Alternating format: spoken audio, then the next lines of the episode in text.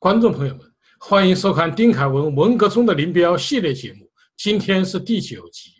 文革中，林彪对于军队文化革命的总方针是不介入，强调军队不搞四大。一九六七年一月二十八日，林彪曾亲自起草了军委八项命令，严令军队保持稳定，不许随意冲击、武斗军队干部，军队实行正面教育，而非造反夺权。为什么陶铸的女儿陶思亮在天安门城楼上向毛泽东告御状？毛泽东的舞伴空政文工团的刘树元与五幺三事件是什么关系？下面有请丁凯文先生。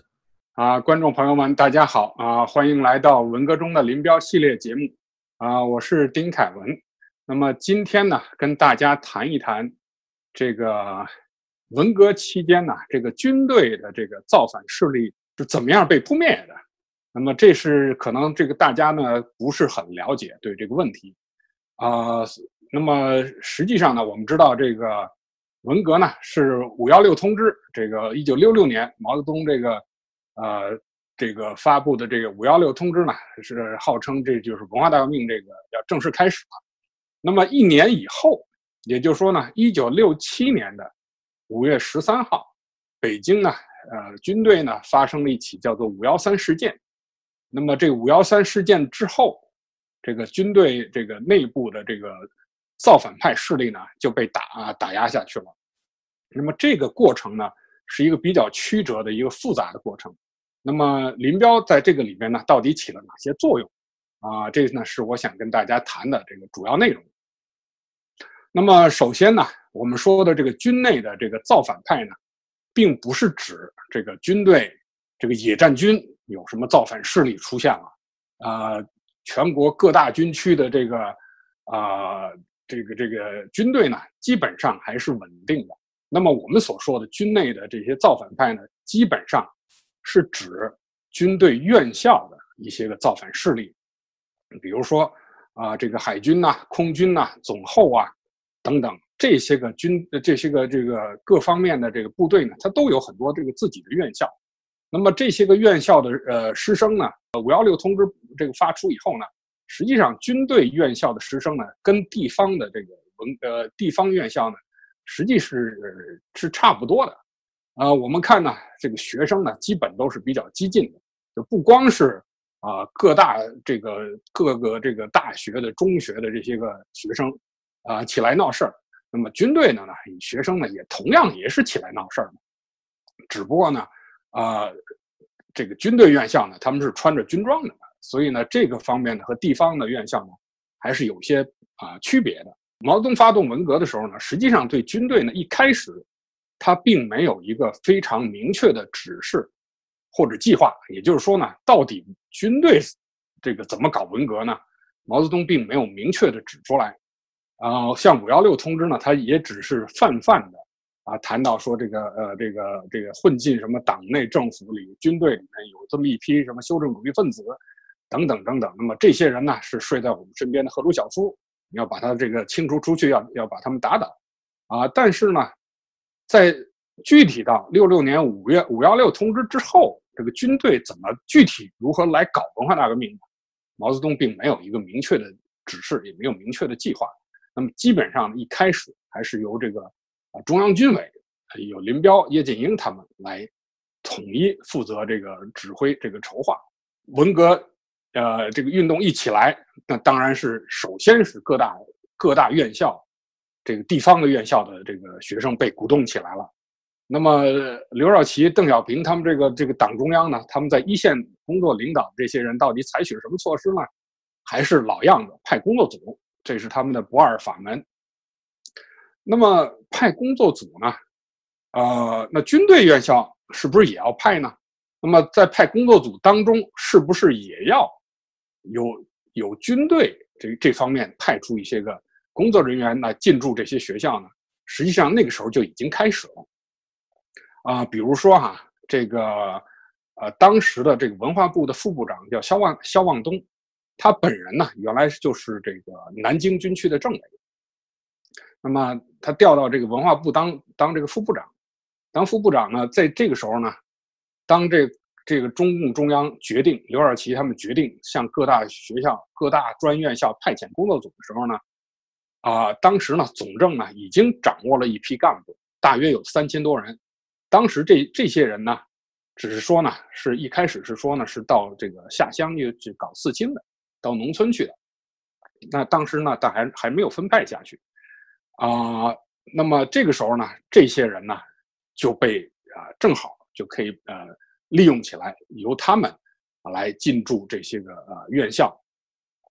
啊，另外比如说这个北京大学，就是呃这个北京大学派的工作组呢是海军航空兵部队的政委，叫彭林，那么北京军区政治部的这个负责人郑希文。啊，当然还有其他的一些工作干部，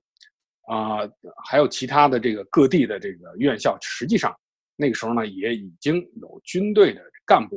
啊派遣到这个工作组啊去参加这个工作组的活动啊。那当然啊，毛泽东从南方回来以后呢，就是对工作组呢这大表不满啊。虽然这是解放军首次。借助这个地方的这个文革，那我们看来他显然是极不成功的，啊，他不之之所以不成功，是因为毛泽东没有认可。毛泽东认为这个派工作组是等于是镇压学生运动，所以我们看到这像清华这个当时派到清华的这个工作组，啊，当然最主要的是这个王光美，那么还有里边还有一个叫冶金工业部的副部长叫周赤平，这个人呢。原来就是原来呃四野的，就是林彪手下的一个干部。他当时是冶金工业部的副部长，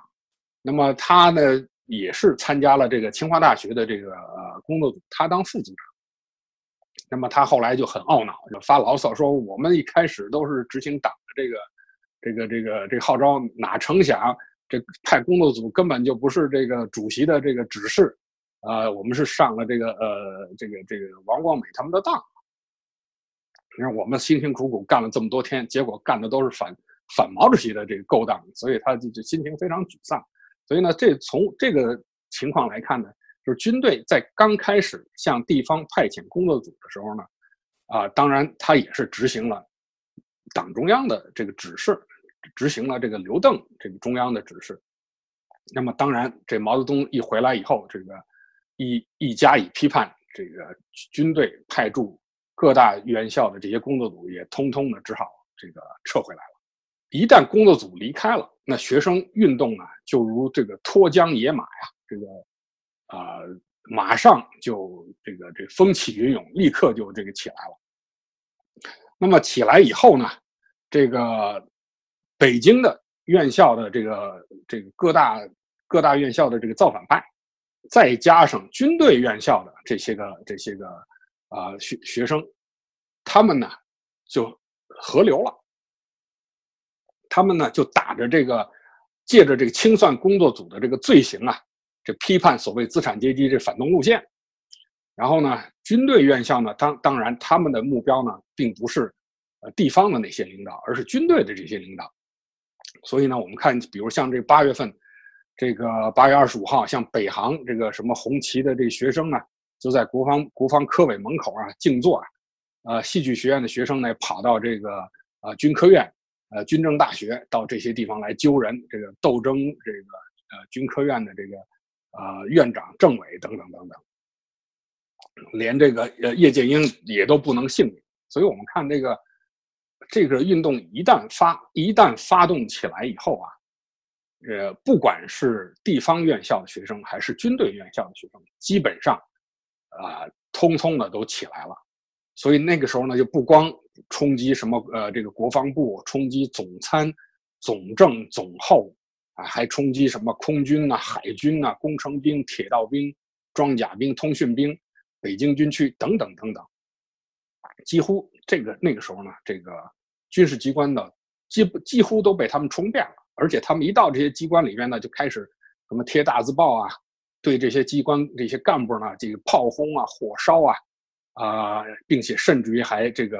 抢劫一些档案呐，反正就肆意的这么这么折腾了。然后，然后呢，这些个这些个军队这些领导人呢，也被他们搞得焦头烂额。那么，中央军委在这个时候呢，是采取的是什么什么对策呢？我们看呢，啊，一开始的时候呢，我们我们现在能看到的最早林彪对啊文革军队的文革是怎么搞呢？他呢是有他的这个想法的，因为毕竟毛泽东并没有直接给军队怎么搞文革下任何指示，所以呢，啊，林彪的这个态度呢，就说呢。军队内部呢，实行正面教育，啊，严格的这个把这个运动呢，严格控制在这个有限的范围之内。所以呢，我们看林彪在这个八月十三号的一个中央全会上的一个讲话呢，他是说呀，我是说这个前天晚上我跟主席谈了谈这个军队文化革命的问题，啊，主席让我跟大家讲一讲。那么现在呢，是军队呢师级以下的单位呢搞正面教育。啊，宣传文化文化大革命的意义，学习文件，啊，批判和肃清资产阶级思想。军级以上机关呢，则发动什么群众啊，搞什么大字报、大鸣大放、大辩论，啊，而且呢，这个大体上是搞三个月。所以我们看林彪一开始呢，他的态度呢，是说这个师以下的单位，也就是说，啊，整个野战军的这个这个机构呢，是没有任何这个变，没有任何这个呃行动的。那么军级以上的单位呢，就搞一些个这些个，啊什么四大，啊，而且呢也仅仅是搞三三个月左右。所以林彪的态度还是很明确的，就是要把运动呢限制在一个可控的范围里边。从五幺六通知开始的六月、七月、八月、九月，呃，中央军委呢不断的向下边呢，啊发布各种的这种指示。比如说，呃，五月二十五号，中央军委呢就发了一个。关于执行中央五幺六通知的通知，像这个通知里面，他他就说呢，啊，这个要组织干部战士学习有关这个文件，啊，在这个连队和机关干部当中呢，搞正面教育，啊，然后呢，要把这个实呃，要把要这个，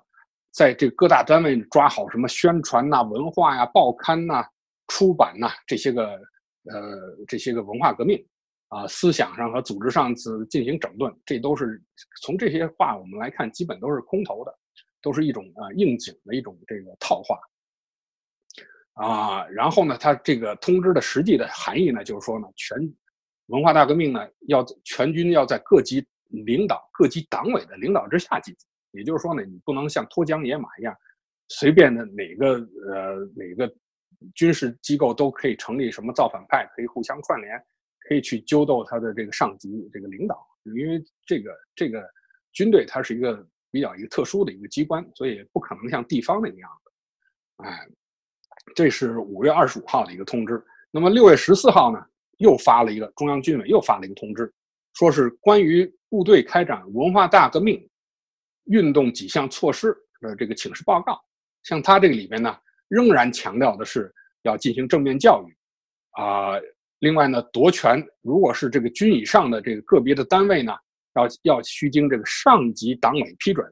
那么可以采取一些什么大贴大字报啊，开批判会啊，但军队一律不许上街游行，一般也不参加地方的这个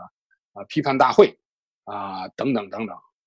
所以呢，我们看他这个他这个请示报告呢，仍然是以中央军委的名义呢啊对。啊，军队的如何从事文革呢？进行这个这个加以这个限制了。那么六月二十一号，那么中央军委又发了一个有关文革的军队文革的一个六项指示。这个指示呢，仍然是强调呢，不不能开展这个师级以下单位的不不能开展这个四大，也就是说什么大鸣大放、大字报、大辩论。七月八月呢，又不断的啊，中央军委又开会。下发各种通知，你像这个八月十六号和二和二十三号呢，叶剑英主持这个中央军委的这个常委会，仍然是强调的是军队和地方是不一样的，军队运动一定要在各级党委领导下进行，不能乱，啊，不能随便揪斗处分干部。那么八月二十一号呢，中共中央又批转了总总参和总政啊一个规定。说的是这个绝对不许动用部队镇压革命，呃，镇压这个学生运动。啊，九月三号，我们看九月三号呢，中央军委又以总政的名义，啊下发了一个指示，是说呢不准军队院校师生来京串联。因为那个时候呢，我们知道从八月份开始呢，这个毛泽东搞了这个啊这个大串联的这个活动，然后呢又这开始这个检阅各来自各地的这个红卫兵。那么当然，这个军队院校的学生呢也不也不甘这个这个落后，他们也串联要跑跑到北京来，要要这个要参与这个接见的活动。那么这个时候呢，中央军委呢就下达这个指示。不准军队院校师生来京串联，也就是说呢，要求各大军区由他们的这个上级机关的这些领导呢，抓好部队的工作，保证部队的这个共呃正常的这个秩序。当时呢，林彪曾经说过一番话，林彪呢是说呢，他说按照我的想法啊，就准备这个院校就不要了，乱了就乱了，牺牲小的换取大的。啊，那丢了个院校呢，换取一个野战部队不受冲击就可以。啊，那么只要我们有了这个野战部队的稳定，那么呃什么呃再发生什么事情啊也不怕。所以呢，我们看来我们看呢，林彪基本上是这么一个态度，就是说呢，哪怕军队院校稍微乱一点只要这个野战部队不发生这些个这个这个动乱，那就那就应该是没有什么大问题的。那么我们，所以我们看呢，毛泽东一在发动这个文革的时候呢，是希望天下大乱，希望这个从学生学校开始，把这个斗争的矛头呢，啊，这把火呢向上烧，啊，从学校烧到这个啊往上烧，一直烧到这个呃呃中央的这个机关。但是呢，从军队这个林彪他们这个从中央军委的这个角度来看呢，他们是不希望军队发生这种。动乱的，而是想把这个运动呢控制在自己这个领导的范围之内。那么，这个破坏是从这个破坏是从什么时候开始的呢？实际上呢，是从十月一号，也就是说呢，当六六年的十月一号呢，毛泽东在天安门这个这个十一庆祝活动的时候呢，当时呢，这个陶铸的女儿叫陶思亮，那么她呢？也被带到这个天安门城楼上，因为他呢，这个是这个，呃，第二上海第二军医大学这个红纵红呃红色纵队造反造反组织的一个这个一个领导人。这个陶思亮呢，他呢就是因为他是陶铸的女儿，陶铸那时候呢他是中央的这第四号人物，所以呢，陶思亮呢就就就就有幸呢可以这个以造反派组织的这个头头的这个身份呢，上了天安门。然后他上了天安门以后呢，当场向毛泽东这个告状，说呀，说这个中央军委啊给我们太多的限制，又不让我们干这个，又不让我们干那个，啊，所以呢，他当场向毛泽东诉苦。那么，呃，林彪当时也在场，所以呢，这个毛泽东当场呢没有做什么表示，但是林彪心里就比较紧张了，因为呢，确实当时军队呢他们的这个。中央从中央军委，从林彪到叶剑英，他们这个整体的这个思维呢，就是不要不要发生这个军队不要发生这个啊动乱，这个要把运动控制起来，这个是和毛泽东的这个这个天下大乱这个思想呢是是这个南辕北辙的。那么在这种情况下，林彪就不得不考虑做适当的这个让步，适当的妥协。所以呢，在十月啊十月一号，这个陶思亮向这个毛泽东在天安门上向毛泽东告状以后呢，十月二号，马上林彪就把这个总政的这个副主任刘志坚，同时呢，这个刘志坚也兼着这个全军文革小组的组长，就把刘志坚找来说：“你赶紧发一个通知，啊，发这么一个通知呢，然后呢，啊，给这个军队的文化大革命呢稍微松点绑。”啊，所以呢，在这种情况下呢，十月五号，那么中央军委呢就通过了一个关于军队院校无产阶级文化大革命的紧急指示。那么这个紧急指示呢，说的是什么呢？它的最主要的意思呢，就是说呢，军队院校的文化大革命运动要把要取消那些束缚群众运动的一些条条框框。那么以前军队所颁发的那些个指示呢？从现在看来呢，啊，已经过时了。在这个当前的情况下呢，应该宣布取消，应该呢，这个军队的院校呢，应该按照地方院校一样，啊，也看按照这十六条，也就是这个啊，这个这五幺六通知和这八届十一中全会所这个宣布的那个那个搞文化大革命的那个通知一样，要充分发扬民主，要大鸣大放、大自报、大大辩论。那么军队院校呢，在这方面应该做一个榜样。我们可以说呢。这个呢是第一次的反复，也就是说，啊，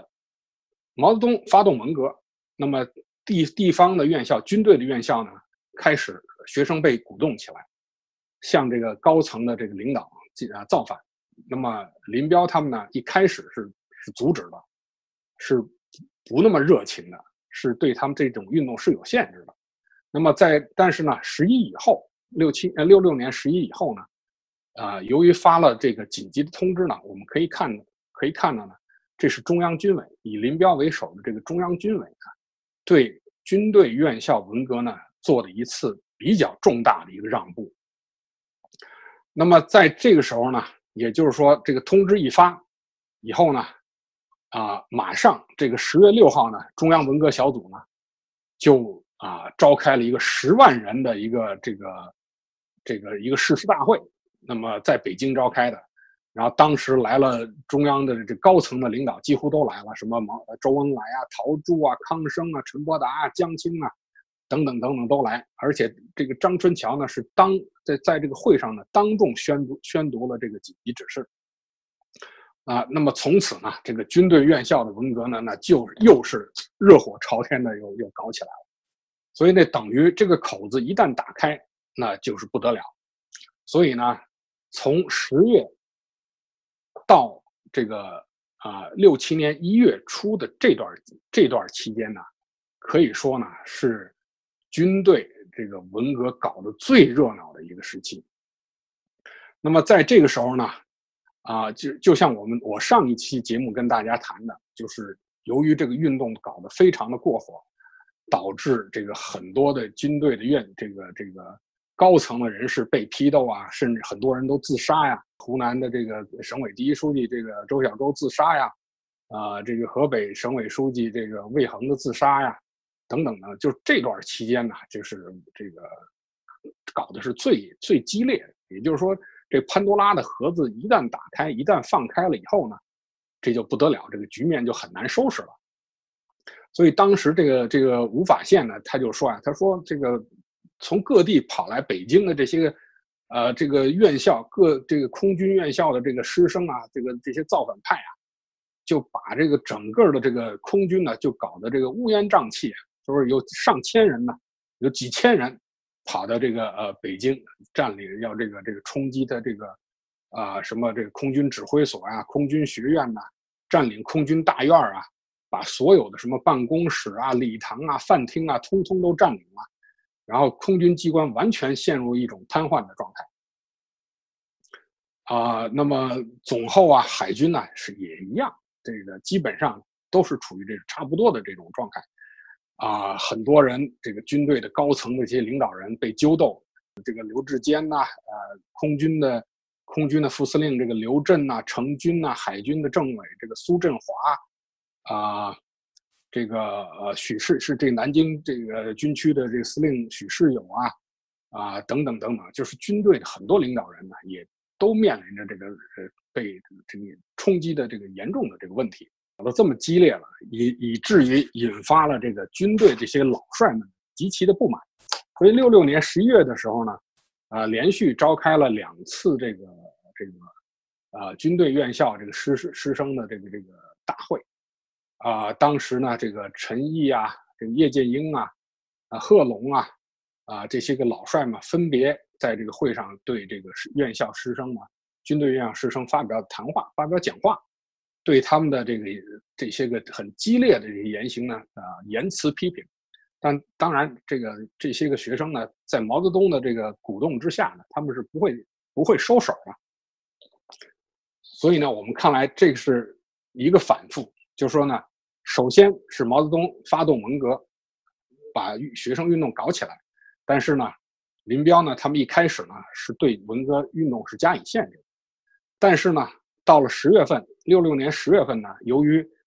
运动的这个不可阻挡性，所以这个林彪他们又只好做一些妥协，做一些让步。那么到了六六年底、六七年初的时候呢，这个文革的这个军队院校，这个文革的这个邪火呢，实际上已经是一发不可收拾了。那么以至于啊，这个搞的这个天下大乱，搞的这个最后是啊，搞出了这个二月逆流，就是我们上一期节目所讲的这些军队的这些个这些个呃老帅们。啊，国务院这些个呃这些个老干部们，包括什么李先念呐、余秋里啊、啊谭震林啊，他们这些个啊老干部，大这个大肆的发泄对这个文革造反派他们的这个严严重的不满。所以我们看呢，大概是基于是这么一个状况。那么显然，毛泽东并不满足于这种状况，所以在六六年年底的时候呢。毛泽东在这他的生日这个开这个生日这个庆祝会的时候呢，就向他的这个文革极左派这些亲信，陈伯达、江青、姚文元、张春桥、王立这个西呃姚呃这个齐本禹他们发表一番谈话，就是要在全国要在全国展开全面内战，所以呢，也就很快就有了这个六七年一月的这个啊一月份的这个上海这个一月风暴这夺权运动。啊，在呃，然后呢，又有这个，呃，山东啊、山西、黑龙江，啊，四这个贵州的这个呃，这个呃省市的这个夺权活动，所以我们看呢，在这种情况之下呢，是搞得非常非常的激烈了。军队呢怎么办？这时候呢，林彪呢就搞就搞了一个这个军队八条命令，军委八条命令。这个军委八条命令呢，是一月二十八号，这个啊由中央军委发出的，由这个毛泽东批准，这个中央军委发出的这八条命令，最主要的这个核心的内容呢，就是说呢，啊不准这个任意的这个抓人啊，不准的任意的这个抄家啊，不许这个搞体罚，不许什么戴高帽啊，不许这个游街呀，什么等等等等，啊，一切外出串联的这些个。院校师生、文艺团体啊、体工队啊、医院呐，这些应该啊回到竞速的，回到这个本单位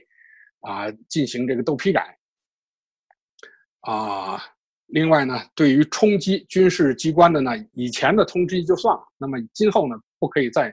不可以继续再再再冲击这个军事机关，而如果要是有冲击的话，那么那么军队就要不客气了。啊，所以呢，我们看这个军委八条命令呢，实际上呢，是对啊军事院校，甚至于包括地方院校师生这个他们啊，对军队的这个要搞这些文革的这个，做出一个很很大的、很大规模的这么一种限制啊，也就是说呢，不许他们随便的这个冲击这个军队啊。这条这个八条命令呢，实际上是给了这个军队的这个干部呢，有一个可以镇压这个任意冲击军队的这个尚方宝剑。那么很快，这个是这一月二十八号发的这个军委的八条命令啊。那么随即二月十一号，也就是不到两个星期呢，中央军委又发了一个指示，是其中啊最主要的一条是规定军以上的。单位的文文化大革命必须是在党委的领导下进行。啊，又过了几天，二月十六号，中央军委又发布了一个关于军队夺权范围的规定。也就是说呢，如果你军队里边有人想夺权，那你们可以在哪个范围之内夺呢？做一个限制。那什么什么单位可以去夺权呢？我们看啊，他说的是。只限于学校，啊，文艺团体，啊，体工队儿，啊，医院，啊，也就是说，实际上呢，是把他们这个夺权呢限制在一个，啊，对军队没有太大影响的这个机构里面。比如像学校，那你这个军队一些院校的学生，呃，这个这这，呃，就算你夺了权，你对整个军队没有什么太大的影响。另外，文艺团体，文艺团体无非就是那些文工团了，什么什么这个呃总政的文工团呀，海军文工团呀，什么这个呃海政文工团呀，这都是文工团。你文工团都是唱歌跳舞的，你就算你把那权夺了也无所谓。啊，另外还有体工队儿，大家知道这个体工队儿呢，就是八一体工大队，啊，这是就是军队成立的这么一个体育的这个训练的机构。另外呢，还有一些个这个医院，那么也只也仅限于这个什么北京的这个解放军的这总医院，啊，军区啊这些个医院。那么医院就算你夺了权，对对野战军实际上也是没有什么太大的影响。再加上军队所颁发的这个呃文化大革命这个有关的这个军队院校独权范围这些规定呢，实际上还是就是把这个军队内部的这个文革。呃，如何进行呢？做了一个非常严格的这么一个限制。那么，军队有了这个八条命令以后呢，自然就有了尚方宝剑。那你这个，你下边的人，你下边的这个，无论是什么机构，你呃，不管你是军队院校的也好，还是地方院校的也好，你要再向再冲击军事机关的话，那么呃，有关有关的这个。啊，有关的这个呃军队呢，就可以采取行动，因为他可以说你这是这对冲击军队属于反革命活动，所以呢，所以呢，在六七年的二月份呢，就发生了这个二月正反。那么二月正反这个里边呢，最严肃最严重的一一个事情是什么呢？就是青海的二月二十三号发生的一起事件，啊，我们称它为是青海二二三事件。那么这个二二三呢，就是啊军队这个对这个造反派群众组织啊进行这个武力镇压啊。当时呢是这呃一些造反团体呢啊夺了《青海日报》的这个权，那么占领了这个青海日报社。那么呃这个青海青海省军区这个副司令叫赵永夫，这个赵永夫呢啊他呢。就下令呢，用军队呢包围这个青海日报社，然后呢命令这个命令这些造反这个夺权组织呢啊退出。那当然这些造反组织呢，他认为他们是革命行动，他们也不会退出。那么二月二十三号的时候呢，赵永夫呢就下令军队呢啊对这个占领青海日报社的这个造反派组织呢开枪镇压。啊，当时呢，调了好几个连的这个解放军，层层包围了这个青海日报社，然后呢，啊，对这个这个青海日报社呢进行这个就是啊一通这个猛扫，啊，最后统计呢打死了一百六十九个人，所以呢，这个呢是军队在二月份，就是二月正反这个活动当中最血腥的一次这个镇压活动。那么呢？这个这场这个二青海二二三的这个事件呢，实际上呢是得到了中央军委的默许的，也就是说赵永夫的这个镇压活动呢，他的这种开枪的行为呢是得到中央军委，至少是得到了叶剑英的这个首肯的，因为当时呢这个呃他们这个青海这个赵永夫呃汇报这个他们镇压这个造反派的时候。叶叶剑英电话里面说：“你们、你们、你们打得好，你们打得对。”这个可以说呢，是赵永夫的这种行为呢，是得到了中央军委上层的这个、这个、这个，不能说直接的受益，但也至少是默许和这个纵容的。而且，特别是后来镇压以后，赵永夫呢还被当做这个平报的这个英雄啊，到北京来。这个传传授他的这个镇压反革命的这个经验等等等等。那么，这个呢，显然是军队利用了这个军委八条命令，这个民间的还有这个军队的造反派组织呢，进行了一次反扑。嗯，那么这场镇压呢，一开始呢，因为青海离北京很远，这这个那边发生什么事儿，这个呃，这个北京这边并不太清楚。啊，并不像现在有这么这么好的这个通讯手段，那时候也没有微信呢，也没有这个，那什么这连电话电报这种事情都都都都很少的。但是呢，那毕竟你在那边杀人了，啊，很多这个很多死者的这个家属啊，拿着这个血衣啊，拿着这些个这个这些个这个控诉的信，向中央文革小组这个这个控诉。那么这件事儿呢，也纸包不住火，所以很快呢就传到这个北京了。那么中央文革小组得到这个信息以后呢，就请示毛泽东说，是不是对这个事件要进行一次调查？那毕竟是军队开开枪了，啊，当时毛泽东态度还是比较暧昧的。如果他的意思，毛泽东的意思，如果是学生那那边先开了枪，那军队这边镇压呢就是有理由的。但是如果军队那边呃学生那边没有开过枪，那么军队这边的事情呢，那就要就要考虑考虑了。所以毛泽东有了这么一个表态以后呢，中央文革小组呢就介入这个调查，就就把就是把这个参与这青海这个镇压活动的这些人以及造反派的组织弄到北京来，一起开会，开了好几次会，啊，这个当然这个赵永夫这个这个参这个最主要的这个参与这个镇压活动人，他也自己也支支吾吾，也说不清楚。他一开始是说啊，他他怀疑这个群众组织有枪，他们先开枪了，但是到底有多少枪，怎么开的枪，他也讲不清楚。啊，最后呢，中央就定性这个啊，赵永夫呢是这个镇压群呃镇压群众运动的这个这个刽子手。那么这么一来呢，等于是呃原来。这个镇压活动是一呃，本来是得到中央这个军委的高层的这个同意的、首肯的，但是这个由于毛泽东的介入、中央文革小组的介入呢，这场镇压活动呢就变成非法的了。那么变成非法的以后呢，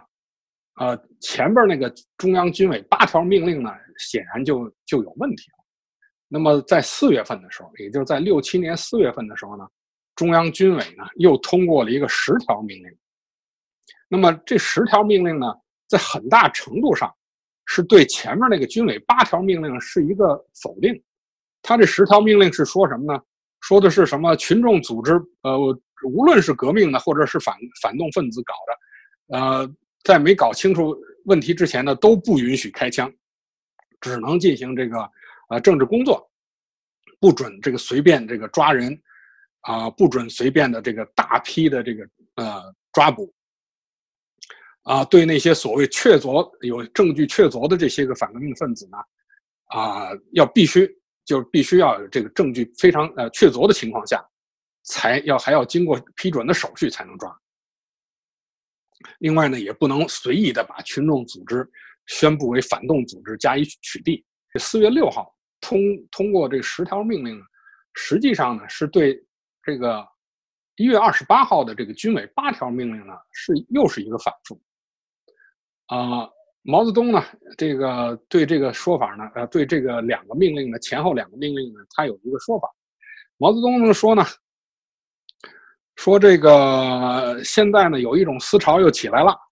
是说呢，呃，这个军队呢搞的这个好像有点灰头土脸的，这个军队呢，呃，说军委八条一出来以后呢，军队就神气的不得了。那么军委十条出来以后呢，这个呃群众组织又神奇的不得了。这个这八条呢，我们八条叫这个拥军，那么十条呢叫爱民。这个这就是这个毛泽东就是这么顺嘴就胡扯。你你前面这个八条命令你是呃允许军队，呃这个对这个所谓的这些个造反组织可以采取这个军事镇压行动，那么后边呢又否定了前面这个。所以呢，等于是你毛泽东说的是很轻松，但实际上在执行起来呢，这个是让下边的这个指战员是没有办法执行的。你到底是执行那八条命令呢？你还是呃，你还是呃执行后边这个十条命令啊？这等于是前后一个矛盾。所以呢，我们看呢，从六六年的五月啊五幺六通知这个。这个发出一直到这个六七年的四月份，基本上呢，这个我们看到这个军队呢，实际上就是在是不是要稳定，还是要啊要要要像地方一样这个采取这种啊这个大规模的这种这个群众运动的方式，实际上它是在一种拉锯的情况之下，一会儿往左边一点，一会儿往右边一点，啊，反复不断的这个反复。那么，那么五幺三事件呢？这个六六七年的五幺三事件，实际上就是在这种情况下发生的。北京的这个军队院校，实际是形成了两个不同的组织，一个呢叫做这个老三军，就是这个三军无产阶级革命，呃，三军无产阶级革命派，啊，号称是老三军。这些老三军呢，是基本上是支持本单位领导人的，也就是说呢，空军呢是支持，呃，吴法宪，支持空司令员吴法宪。啊，支持这个空军政委这个于立金的，那海军呢是支持这个呃呃李作鹏，呃支持这王洪坤，支持张秀川的，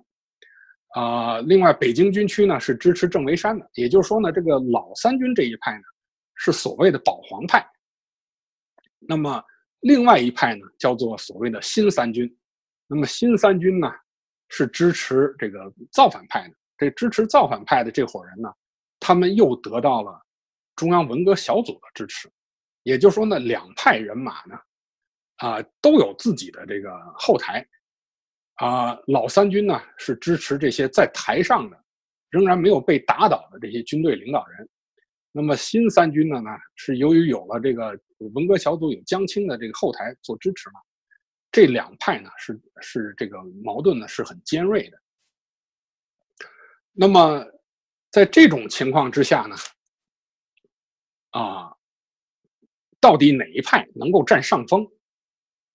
这是呢，呃，当时呢就发生了这么一个五幺三这么一个事件。起因是其实是很偶然的一个事件。当时呢有一个这个啊这个空政文工团有这么一个演员叫做叫这个刘素媛这个刘素媛呢是呃他因为这些这些个演员呢。都呃过过去呢都有这个到中南海出任务的这种啊这种这种活动。所谓出任务呢，实际上就陪着什么毛泽东啊他们这些人跳舞。啊，毕竟这些个文工团的演员又年轻又漂亮，所以呢他们经常可以这个出入中南海，那么得到这个高层的像得到这个毛泽东的这个啊这个耳提面命。那么这个刘树元呢啊他呢。是老三军的，他是支持这个，呃，这个这个这个这个吴法宪的，支持吴法宪和和这个于立金的。那么他们呢，这个刘树阳呢，就就提出啊，他说呀，他说他们想在这个这个毛泽东这个文延安文艺座谈会上讲话，发表二十五周年的时候呢，搞一场纪念活动。这个这个刘树阳呢，就呃就对这个就向毛泽东提出来了。然后呢，然后这个毛泽东就说：“那你，那你，你们当然可以搞了。那那你们就去，啊，你而但是毛泽东又不能呃直接出面办这个事儿，所以呢，他就呢，让刘树元呢去找，啊，去找林彪和找这个叶群，啊，而且呢，这个这个刘树元呢，因为他是保皇派，他也受到不少这个造反派的攻击。”那么这个刘树元呢，在向毛泽东这个诉苦的时候呢，就问毛泽东呢，说这个，说这个吴法宪他们呀，那是不是可以打倒啊？到到到到底是是是是是可以打倒还是不可以打倒啊？毛泽东呢就交了个话，毛泽东就说呢，吴法宪呢可以炮轰，可以火烧，但是不要打倒。这呢基本上是毛泽东交了个底儿，那个意思呢，也就是说呢，这个军队的这些个领导人呢。可以放到群众运动里边，经经风雨，见见世面，呃，可以把他们这个斗一斗，但是呢，不要把他们烧焦了。那个意思呢，就是说呢，虽然可以可以批斗，让他们做检讨，但是呢，他们仍然应该还是啊，在台上应该还是军队的这个主要领导人。所以毛泽东呢，并不想打倒这些个呃最主要的这个这个军队的这这几个这些领导人。所以呢，这个刘树阳呢，等于是拿了这个毛泽东的这个尚方宝剑，他就觉得他心里有底儿了。那他本来他就是呃这个保这个吴法宪，就是属于这个保皇派的，所以呢，这个时候呢，他就当然就更得意了。所以呢，这个刘树阳呢，就到了毛家湾去找到这个叶群。那么找叶群的时候呢，叶群呢就明确的表示说：“这个啊，不要怕当老鸨，这个这个要做要做革命的保皇派，就把话说的很啊很很很很圆滑。而且这个呃叶群说呢，林彪同志和你们的观点是是一致的。”啊，不要怕，不要怕这个当这个老鸨，说只要是无产阶级跟这个无产阶级司令部的人，啊，都应该大胆的保。啊，另外呢，这个毛泽东呢还让他的秘书，这叫徐业夫的，毛泽东让他的秘书呢，直接去毛家湾，啊，向这个叶群呢这个通报，啊，这这件事情。所以本来这个事情呢，其实打个电话这就可以解决的，但是呢，毕竟呢。这个派人去讲，可能是在毛泽东的那个角度来看呢，可能更安全。所以呢，毛泽东派了他的秘书，亲自派他的这个秘书到这个毛家湾找到叶群，专门谈这件事情。所以呢，这个五月份，六七年的五月份呢，北京的几个这个文艺团体、文工团体，比如像这个北京军区的文工团，这个海政的文工团。啊，空政的文工团、二炮的文工团，那么他们这这些人呢，就一起组织起来，要搞一个这个纪念毛泽东这个延安文艺座谈会这个二十五周年的这么一个文艺演出，所以呢，他们又被称为叫演出派。那么这个消息一旦出来了以后呢，这些个反对的人，也就是说呢，这些造反派的这些人呢，就不干了。这些人呢，就说呢，说这个，说这个演出派，说他们是要劳保要翻天，所以，但他们马上就表示说，如果你们胆敢演出的话，我们就去给你们去闹场，啊，就就要去，就就就不让你们这个演出成功，啊，这个事情呢，就传出来以后呢，啊，当时呢，周恩来呢，啊，也出面了，周恩来就说呢。啊，你们两派就是你们这个保皇派也好，造反派也好，你们两派最好能联合演出。你们联合演出呢，我就来看；你们不联合演出，我就不来。然后呢，这个总政的这个主任这个肖华呢，他呢也比较滑头。这个总政这个这个肖华呢就说呢，说你们呀也别你们也别演出，你你们这个这个这个老三军的人，你们也别演出。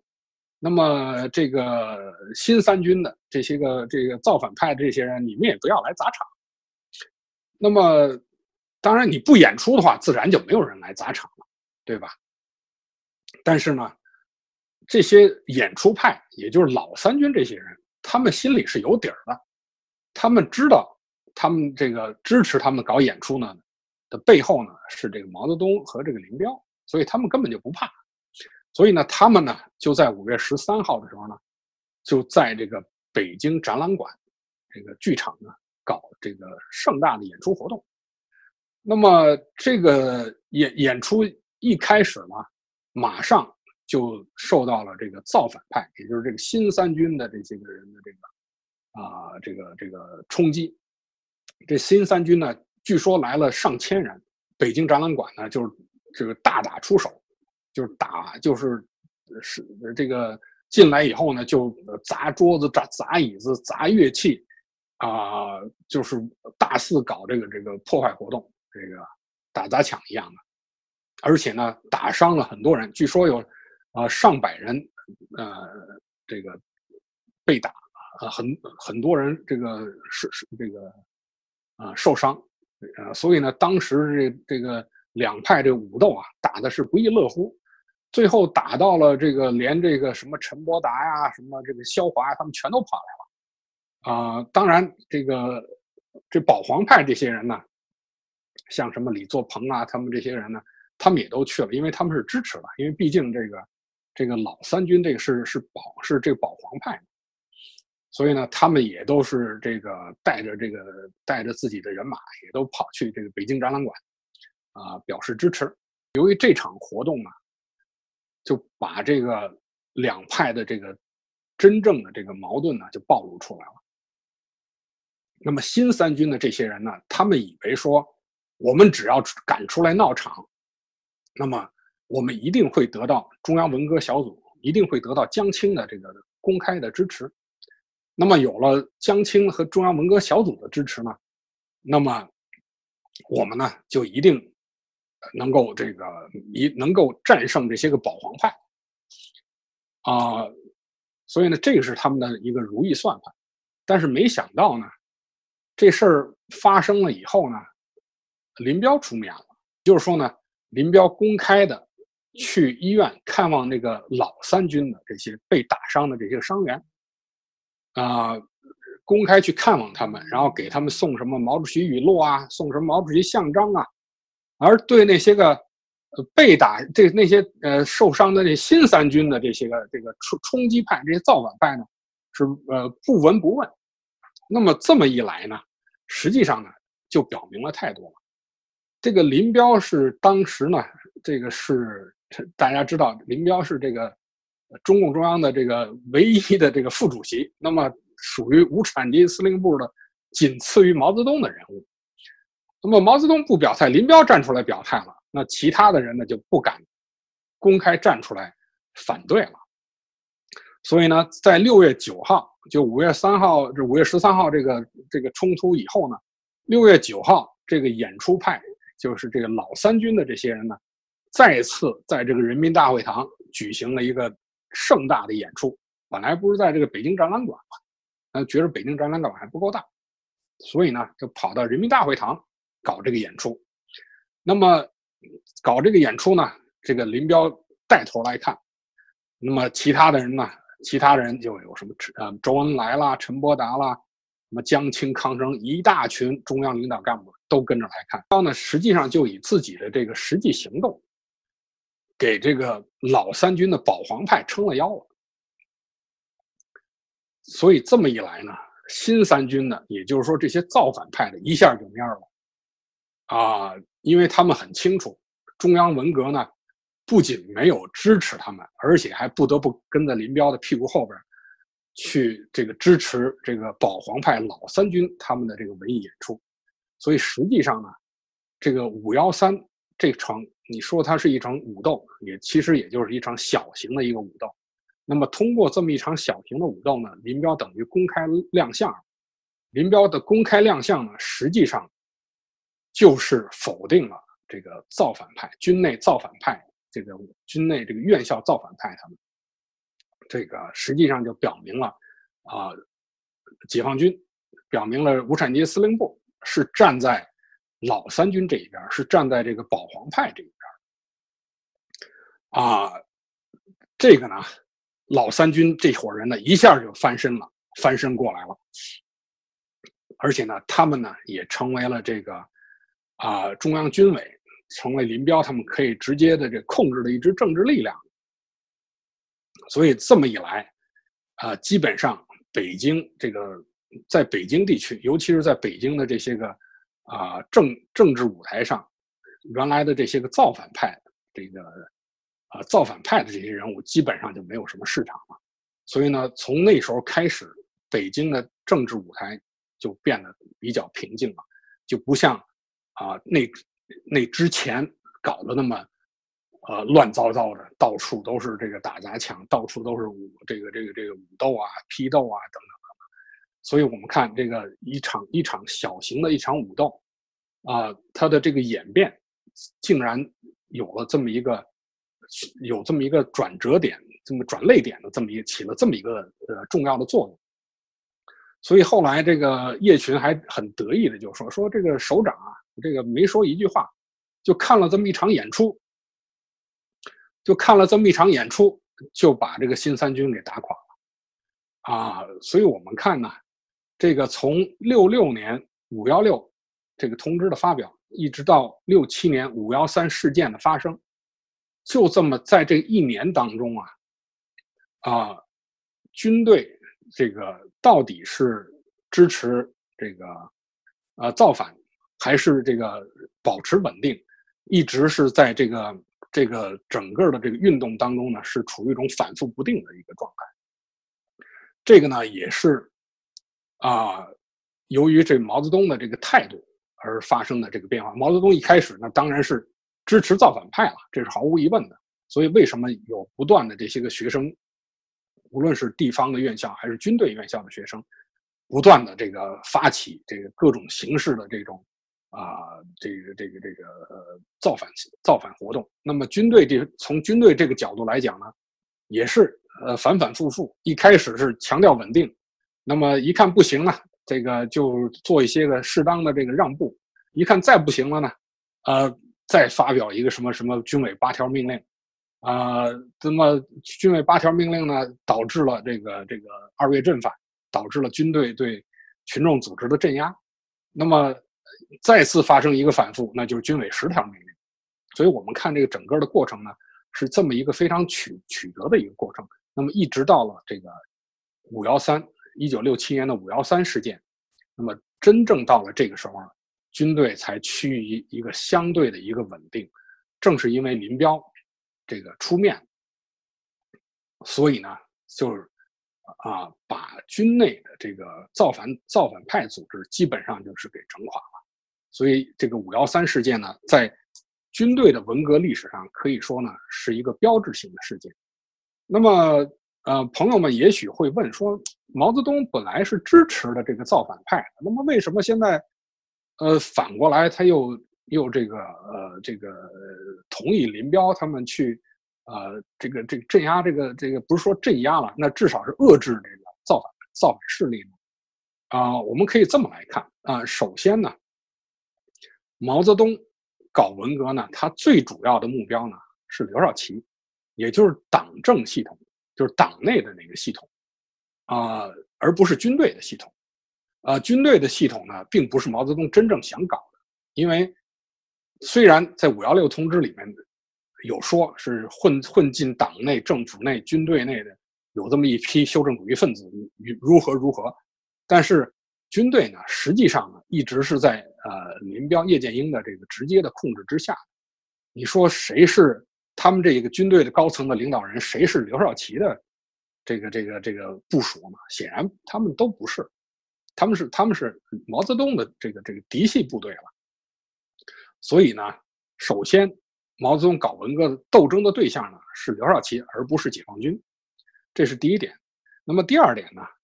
这个到了六七年的那个时候呢，基本上呢，刘少奇在八届，尤其是在八届十一中全会以后呢，刘少奇等于是落水狗了，呃，已经掀不起什么风浪了？那么，那么反而呢，由于这个全国各地的夺权运动呢，风起云涌啊。毛泽东呢，要利用啊解放军搞三支两军啊，尤其是呃在六七年三月以后，这个三支两军的这个活动呢，这个基本几乎就是这个全面的展开。三支两军是什么意思呢？就是这个啊支支工支支农啊支左支工呃支农，然后军管和军训。其中呢，支左和军管是这个三支两军里边最最重要的这个事件。啊，我们看这个军管，由从这个六七年啊三月份开始，这个军管，那么啊全国很多的省、呃市啊都实行了这个军管，啊还有很多这个重大重要的这个机构，比如像铁路、像银行。啊，像港口，甚至于监狱啊，呃，这个电台、这个报社等等等等，都实行了军管啊。那么，呃，知左呢，也是需要这个军队呢支持所谓的造反派的这个这个组织、造反派的活动。所以在整个这个军这个文革的当中呢，军队要发挥一个非常重要的作用。如果在这种情况下呢，还由着这个军内的这个军队院校这些造反派胡来的话，显然是对毛泽东的这个整个文革运动呢是不利的。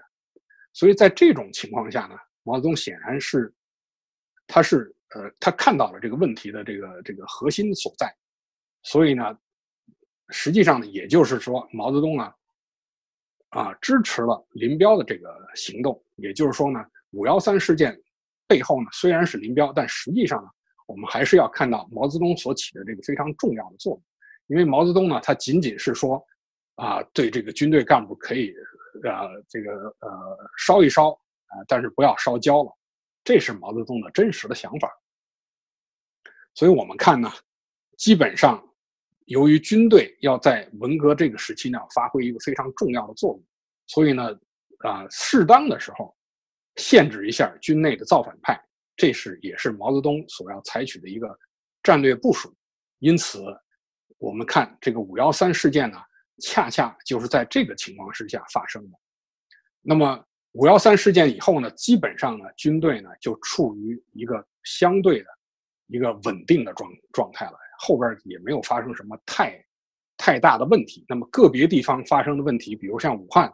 发生了七二零事件，那毕竟还是一个局部的问题，而不是一个全国性的问题了。呃，林彪系列的这个问题呢，就先讲到这儿。那么下一期节目呢，跟大家谈一谈。